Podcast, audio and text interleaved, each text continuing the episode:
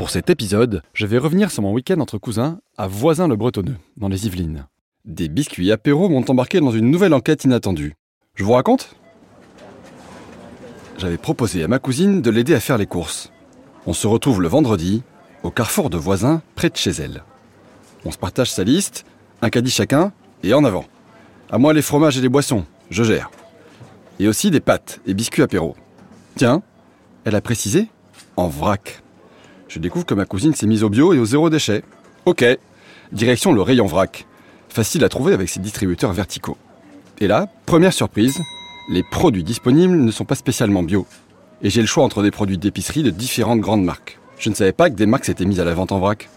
J'attrape donc un sachet en papier et me dirige vers les biscuits apéritifs au comté. J'actionne la poignée, des biscuits tombent dans le sac.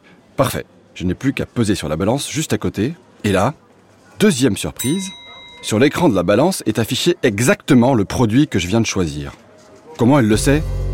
Machinalement, je regarde autour de moi s'il y a une caméra ou si on m'a joué un tour. Je vois alors une femme portant une veste du magasin qui rit en me regardant. Je lui demande si c'est moi qui la fait rire. Elle s'excuse et m'explique que tous les clients réagissent pareil depuis que ce dispositif est en test dans le magasin. C'est la technologie de reconnaissance du produit qui étonne. Je confirme, c'est assez magique. Je lui demande plus d'explications. Elle ne sait pas techniquement comment ça marche, mais elle me confirme que le système est bien pensé pour le magasin. Vous voyez les QR codes augmentés sur les trémies me dit-elle. C'est la révolution du vrac chez Carrefour. J'apprends alors qu'une trémie est le nom de ces distributeurs verticaux. Mais ce que j'aimerais surtout apprendre, c'est quelle est cette fameuse technologie de supermarché. En quoi ces QR codes sont-ils augmentés? Est-ce que cette révolution en magasin va changer les habitudes d'achat? Quel est son impact sur la réduction des déchets d'emballage? Et enfin, cette innovation annonce-t-elle le début du vrac à la portée de tous pour le bien de la planète? Ce sujet sur l'anti-gaspi m'intéresse particulièrement, d'autant qu'il concerne tout le monde. Alors laissez-moi vous plonger dans cette enquête sur les acteurs de la grande distribution qui révolutionnent la vente en vrac.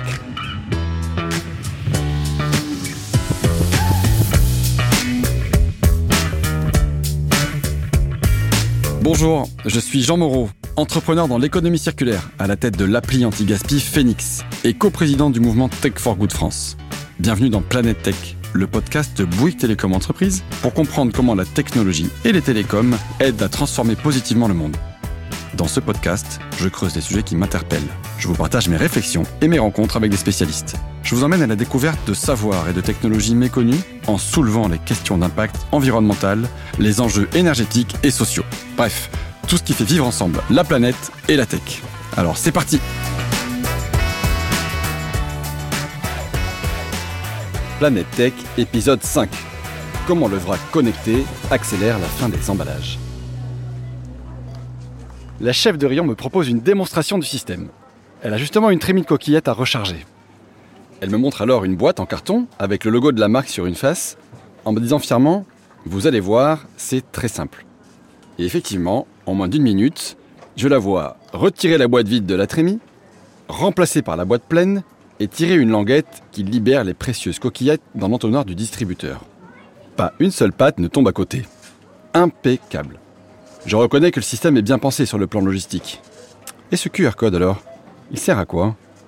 C'est pour la traçabilité, me dit-elle. Elle a juste à scanner le code sur la boîte et le code sur la trémie avec sa touchette pour relier les deux. Comme ça, cela enregistre la date d'ouverture de la cartouche, ils connaissent le jour de remplacement dès que la date limite de consommation est atteinte.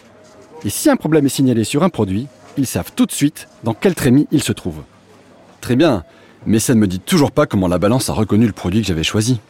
Comme je veux absolument en savoir plus, la chef de rayon me propose de me mettre en contact avec une responsable à l'origine du projet.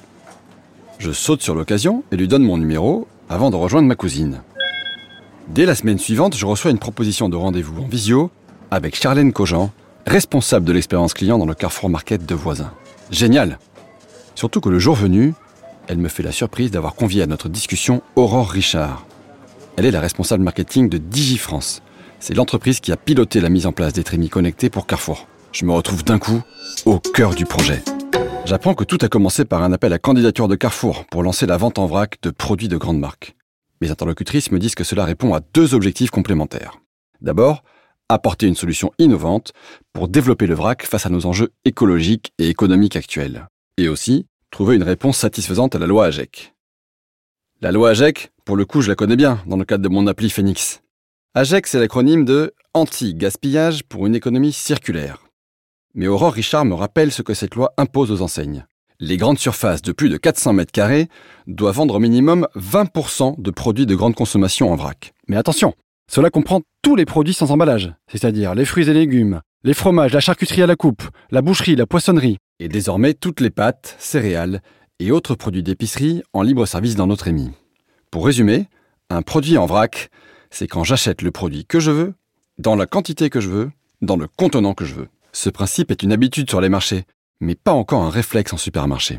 Cela va venir, car pour atteindre cet objectif de 20%, les grandes surfaces doivent augmenter le nombre de références et donc rendre le vrac plus visible à tous. C'est là que l'on rejoint le deuxième objectif du projet. Charlène Cogent me précise que l'idée centrale, c'est de démocratiser le vrac auprès du plus grand nombre de clients, avec une offre qui sorte des circuits bio ou des magasins spécialisés. Le Carrefour de Voisins est un magasin test depuis le 7 juin 2022 pour le nouveau système. Au début, ils avaient étoffé le rayon bio en l'équipant de nouvelles trémies. Mais très vite, ils se sont aperçus qu'il fallait au contraire les sortir de ce rayon pour les rendre plus visibles aux gens qui n'allaient pas naturellement vers le bio. D'autant plus que tous les produits en vrac ne sont pas bio. Et oui, l'enjeu est aussi de casser cette association vrac égale bio et de lever les freins sur les prix. Les affiches en rayon mettent en avant les prix moins chers des produits en vrac versus des produits emballés. Un argument économique qui devrait aussi convaincre de nouveaux utilisateurs d'adopter ce système. Alors, ce système, justement, maintenant que nous avons posé le contexte, en quoi consiste-t-il? Aurore Richard revient pour moi sur le cahier des charges posé par Carrefour. Assez lourd au départ, mais c'est ce qui a donné le jour à cette combinaison de nouvelles technologies. Il s'agissait de trouver un système facile à gérer par les magasins au niveau logistique et facile à utiliser par les consommateurs. Aurore Richard est fier de m'annoncer qu'ils ont pu relever ce défi grâce à la mise en synergie de trois innovations. Une nouvelle trémie entièrement repensée, des capteurs de mouvement connectés par radiofréquence et un QR code nouvelle génération. Waouh Et elle ajoute qu'il a fallu aussi convaincre les marques d'adhérer à ce système de trémie et aux nouveaux emballages qui vont avec. Je crois que j'ai mis le doigt sur un gros sujet. Alors pour en faire le tour, je reprends dans l'ordre. Premièrement, quoi d'innovant sur les trémies? Aurore Richard me dit qu'ils ont fait appel à la société HL Display, spécialisée dans ces distributeurs à gravité, pour les repenser autour d'un triple objectif. Faciliter la vie au chef de rayon pour le stockage et la manutention, garantir la visibilité de la marque et assurer une bonne conservation du produit. Côté manutention, j'ai pu constater dans le magasin de voisins que les cartouches sont faciles d'usage. Ça prend à peine quelques secondes à remplacer et on n'en met pas partout. Ensuite, la marque est bien visible avec le logo et le nom du produit imprimé sur la cartouche. Et ces emballages en carton recyclable remplissent toutes les fonctions de bonne conservation. Donc première mission accomplie côté enseigne. Deuxièmement, pourquoi des capteurs de mouvement? C'est là que DigiFrance apporte sa touche d'innovation ultra efficace. Elle consiste à placer une petite antenne sur chaque trémie, toute connectée à la balance de pesage par radiofréquence. À partir de là, c'est le consommateur qui travaille. Sans s'en rendre compte, son simple geste d'actionner le levier d'une trémie fait réagir le capteur de mouvement. Celui-ci envoie un signal à la balance avec la référence du produit choisi. C'est donc comme cela que la balance a reconnu mes biscuits apéritifs. Elle a reçu l'information avant même que je ne pose mon sachet. C'est incroyable. Et enfin, ces QR codes alors, à quoi servent-ils? Eh bien, figurez-vous que c'est le cœur du système, avec des codes utiles au magasin et d'autres utiles aux consommateurs. Pour le magasin, j'avais bien compris à voisin. En scannant les codes sur les trémies et les cartouches, cela permet de savoir que tel produit est installé tel jour dans tel distributeur. Donc finalement une traçabilité parfaite, 100% digitalisée, stockée et fiabilisée. Il faut savoir qu'en 2023, la traçabilité consiste souvent à coller dans un cahier des codes barres arrachés sur des paquets qu'il ne faut surtout pas perdre. Ce système de QR code supprime donc le risque d'erreur. Mais il va plus loin en agissant sur la prédiction des commandes. Car les cartouches en carton sont opaques pour une meilleure conservation des produits. Donc finalement difficile d'en surveiller la quantité à l'intérieur. Mais comme la balance enregistre les poids qui sont achetés sur chaque trémie, cela permet de suivre leur taux de vidage et d'anticiper les commandes en conséquence. Malin Charlène Cogent souligne que cela entraîne un cadencement de commandes particulier, car les délais diffèrent selon les fournisseurs et le réassort n'est pas automatisé. Mais le système a plusieurs avantages logistiques. D'une part, les cartouches sont faciles à stocker. Et d'autre part, il n'y a aucun sac de vrac ouvert à conserver en réserve, comme avec les trémies classiques. Ici, seules les cartouches installées sont ouvertes en rayon. Encore un bon point. Donc, meilleure traçabilité, gestion des stocks optimisés, installation facile. Je vois bien les avantages pour l'enseigne. Mais pour les clients, qu'en est-il? Aurore Richard revient alors sur la pesée de mes biscuits apéritifs et l'étiquette adhésive imprimée par la balance. Je n'y avais pas prêté attention, mais celle-ci comportait bien un QR code. Eh bien, ce QR code remplace l'emballage. Car elle me rappelle, à juste titre, qu'un emballage n'est pas seulement un contenant, c'est le support de nombreuses informations essentielles. La composition du produit, ses origines, la présence éventuelle d'allergènes, un temps de cuisson conseillé, la date limite de consommation. Bref, toutes ces données qu'un fabricant est obligé de transmettre au consommateur sont maintenant accessibles via un QR code imprimé à la pesée. On colle l'étiquette sur son sachet ou son bocal, et il suffit de le scanner pour accéder aux informations via une application qui s'appelle Mayam. Je trouve ce dispositif assez fascinant. C'est la société GS1 qui est à l'origine de ce QR code augmenté. Il est question qu'il remplace un jour nos bons vieux codes barres, car le QR code augmenté donne accès à une quantité de données impressionnante. Surtout, il peut diriger vers des informations différentes selon l'utilisateur et le contexte. C'est ça qui est fort. Toutes les données sont stockées sur un serveur. L'appli Mayam reconnaît les personnes qui se connectent et leur délivre les infos qui leur sont destinées. Quand le chef de rayon scanne les codes avec son lecteur Zebra, il est reconnu comme professionnel. Il accède ainsi à la référence produit, au numéro de l'eau, à la quantité restante, etc. Et quand le client, lui, se connecte avec son mobile pour scanner le QR code de l'étiquette, l'appli le reconnaît comme consommateur. Il trouve alors les infos nutritionnelles, la date limite de consommation, pourquoi pas une recette ou un contenu créé par la marque. Le QR code augmenté intègre aussi les fonctions de géolocalisation et de temporalité. Chaque code correspond à une pesée, à une certaine heure, sur une balance. Ça n'a l'air de rien, mais il n'a pas été simple de trouver un système qui permette de sortir les informations du magasin pour les retrouver chez soi. Car il ne s'agit pas de diriger sur le site d'une marque pour voir des informations génériques. Chacun accède bien aux infos de son produit acheté en vrac à un instant T dans un magasin précis. Et disponible tout de suite, sans attendre la mise à jour d'une appli. Je commence à comprendre toute la complexité du système, qui ne se ressent pas du tout à l'usage. Mais je réalise d'un coup, pour que tout cela fonctionne, quel réseau est utilisé pour toutes ces transmissions machine to machine? Si j'ai bien noté, les trémies n'ont besoin que de radiofréquences pour envoyer un signal à la balance. En revanche, le scan des QR codes augmentés induit d'avoir un bon réseau en magasin.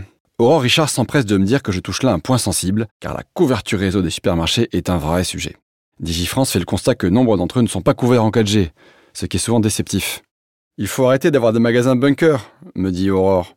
Aujourd'hui, les consommateurs ont besoin de scanner des QR codes, mais aussi de chercher des recettes, se connecter à des sites ou des applications pour comparer des prix ou profiter de promos. Pour comprendre ce qui peut freiner les connexions en grande surface, j'ai contacté Karim Majri, le responsable service mobile 4G et 5G de Bouygues Télécom Entreprise. C'est le moment d'ouvrir la Minute Techno. Et j'ai vu juste. Dès que je lui ai exposé la situation, Karim Majri m'a expliqué que la difficulté de capter dans les grandes surfaces vient souvent de la structure des bâtiments, qui intègrent des parois métalliques. Les magasins sont comme des cages de Faraday. Vous savez, ces questions de métal hermétique qui empêchent les ondes extérieures d'entrer. Pour y remédier, il me parle tout de suite de l'installation d'un DAS. DAS. C'est l'acronyme anglais pour ce système d'antennes distribuées. En gros, il s'agit de tirer des câbles dans les plafonds du supermarché pour connecter des antennes à différents endroits du magasin qui vont ainsi étendre le signal. Il existe d'autres systèmes, comme l'usage de bornes Wi-Fi ou de mini-antennes picocell. Mais il m'assure que dans notre cas, le DAS est le seul qui permette une continuité de service entre l'extérieur et l'intérieur. Et ce, sans aucun effort pour le client et sans lui demander de se connecter en Wi-Fi. Un DAS permet de garantir une couverture à 99,8% avec un taux de coupure minime. Et cerise sur le gâteau, c'est un système multi-opérateur. Il fonctionne donc pour tous les clients. Une bonne couverture 4G, ça ouvre le champ des possibles pour de multiples usages. Bref, les idées ne manquent pas. Ça fait de belles perspectives d'innovation pour les enseignes, en faveur de nouveaux usages de consommation et de meilleures conditions de travail. Bon, et l'écologie dans tout ça? Maintenant qu'on a fait le tour de l'aspect technologique du système, j'aimerais revenir sur sa finalité en termes de réduction d'emballage. J'aborde avec Aurore Richard le sujet de l'implication des marques dans le dispositif. Elle me confirme qu'une des difficultés pour les industriels a été la création de ces nouvelles cartouches pour les trémies. Qui dit nouveaux contenants dit nouvelles chaînes de préparation, de conditionnement et de livraison. Et tout ça, c'est pas rien. Et sur le plan écologique, il s'agit de remplir un seul emballage de grande contenance en carton recyclable plutôt que des dizaines de petits sachets plastiques comme on peut en voir pour des pâtes ou du riz. Le dispositif, en test depuis un an et demi, est encore trop jeune pour avoir des chiffres significatifs. mais il est forcément bénéfique à terme en réduction de production plastique. Je me tourne alors vers l'autre bout de la chaîne. Quand le consommateur vient servir, quel contenant utilise-t-il? Aurore Richard m'explique qu'ils ont testé différents types de sachets, même des cônes en carton façon popcorn. Ils se sont rendus compte que les clients qui venaient au vrac étaient assez drastiques sur ce contenant. Des sachets en plastique végétal par exemple leur ont paru plus suspects qu'un sachet en papier craft. C'est donc ce dernier qui est le plus utilisé. Mais l'accent est mis en magasin sur les bocaux réutilisables à disposition. Les clients les utilisent de plus en plus. Et Charlène Cogent m'annonce qu'ils ont mesuré un taux de réemploi autour de 10% depuis leur mise en place il y a un an, avec une tendance croissante. Et là, ce qui est sûr, c'est que le réemploi d'un bocal pour un achat en vrac versus un sachet, c'est 8 grammes de papier craft en moins dans la poubelle. Encore un petit progrès, mais qui va peser très lourd quand l'habitude sera prise par le plus grand nombre. Cela me fait penser brièvement à ma cousine. Elle m'avait confié qu'il lui arrivait d'emmener directement ses propres bocaux au supermarché. Charlotte me confirme que cette pratique, encore mineure, commence à se voir de plus en plus. C'est favorisé notamment par le système d'étiquette adhésive imprimé par la balance. Il est possible de faire la tare de son bocal et de la coller dessus, afin de pouvoir déduire le poids à chaque pesée. Ils ont en plus trouvé une colle qui résiste au lave-vaisselle. Je réalise alors que le système a été pensé jusqu'au placard de nos cuisines, et même jusqu'à nos poubelles allégées en emballage. J'adore quand l'observation de nos gestes du quotidien guide l'innovation. Cela débouche sur les technologies qui se mettent véritablement à notre service. Et j'adore surtout quand Charlène me dit que le dispositif convertit de plus en plus de clients au vrac, que c'est même devenu pour certains un argument de préférence du magasin. Preuve que nos habitudes peuvent vite évoluer grâce à des innovations bien pensées. Eh bien, quelle histoire Qui aurait pu imaginer un tel déploiement de technologie derrière mon distributeur de biscuits apéritifs? Pas moi en tout cas. Mais c'est beau de voir qu'elles tendent toutes vers un accès au vrac plus simple et rentable, aussi bien pour les consommateurs que les marques et les distributeurs. D'autant que le bilan est super encourageant, tant sur le plan économique qu'écologique. D'ailleurs, quand je parle d'avenir, Charlène m'annonce qu'il teste encore des optimisations du système, dans les magasins de voisins le Bretonneux et de Montesson. Leur but est d'aboutir à une solution optimale pour la déployer dans d'autres hyper et supermarchés et ainsi convertir un maximum de clients aux bocaux réutilisables.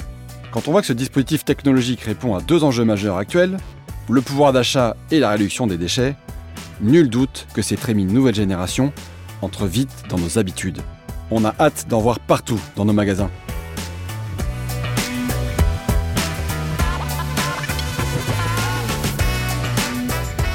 Planète Tech est un podcast original Bouygues Télécom Entreprise, animé par Jean Moreau et coécrit par Cédric Dejoie et Alice Gobo pour l'agence libre Mullenlow. Nous, on se retrouve très bientôt pour une nouvelle enquête. En attendant, n'hésitez pas à parler du podcast autour de vous et à vous abonner sur votre plateforme de podcast préférée.